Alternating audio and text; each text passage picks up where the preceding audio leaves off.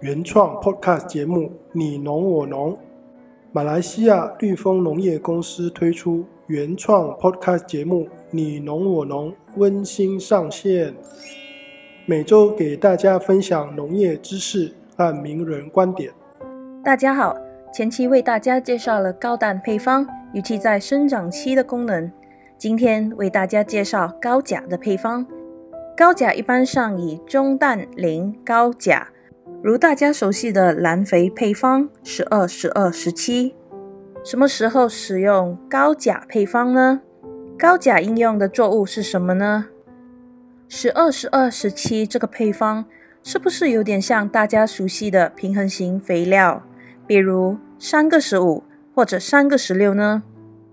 我们先谈谈平衡型肥料。平衡型肥料的设计上，能确保作物的大量元素都得到三要素，比较全面和安全的。这里指的安全是三要素都要万无一失。针对的对象是家庭园艺作物和观赏树木。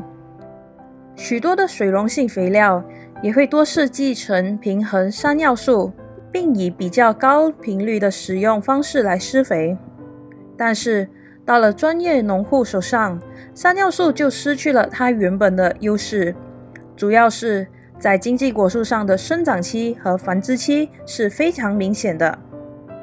两个时期所侧重的元素，也就是高氮和高钾。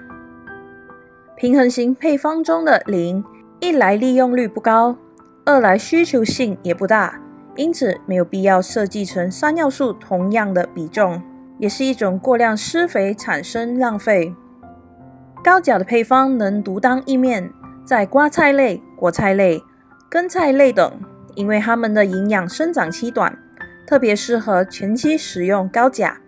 主要的原因也是怕氮素导致营养生长太旺盛，对后期挂果或者挂瓜生产影响。用在果树，针对如柑橘、莲雾等。氮素的消退如果不能完全，对果品产量有一定的影响，因此高钾的配方也就是最好的选择了。这也是十二十二十七为全球不变受欢迎的原因了。今天的分享就到这里，我们下期见。